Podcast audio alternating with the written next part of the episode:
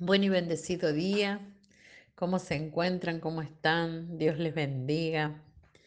Presentamos este día delante del Señor. Padre Celestial, Padre del Cielo, proclamamos tu nombre, exaltamos tu nombre, te damos gracias por tu presencia, gracias por tu Espíritu Santo, gracias porque tú estás al control de toda circunstancia y de toda situación. Gracias por tu protección, gracias porque nos guardas.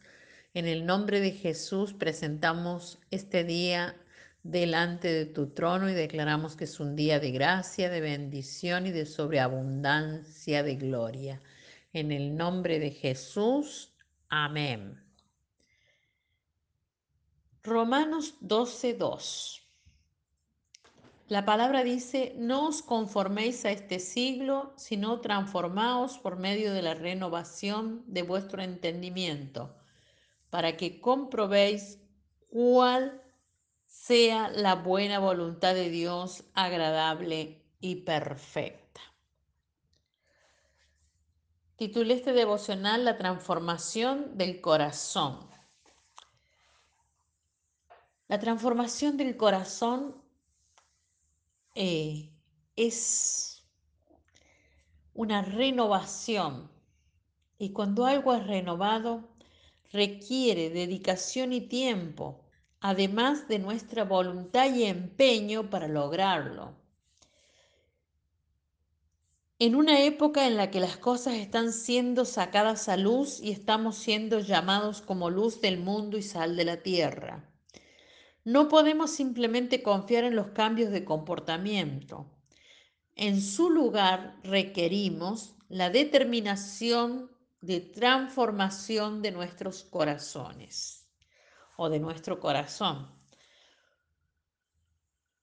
Tu iglesia o los valores culturales de la sociedad pueden decirte lo que tienes que hacer y puedes conformarte con un nuevo comportamiento. Pero la transformación es en realidad una modificación interna que se necesita para cambiar nuestros corazones y nuestras mentalidades, renovar nuestro entendimiento. Si algo es cambiado y transformado, pierde la forma original que tenía para tomar una nueva, distinta.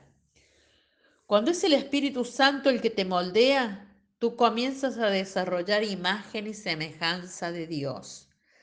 Al ser tan grande la imagen de Dios, e irradiar tanta gloria, tu vida comienza a menguar en Cristo. Y ya no, no se te ve a ti, sino que tú reflejas como en un espejo la gloria de Dios, la presencia de Cristo en tu vida.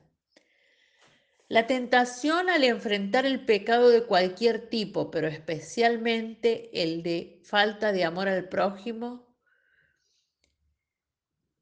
es la que viene cuando hay modificación de la conducta.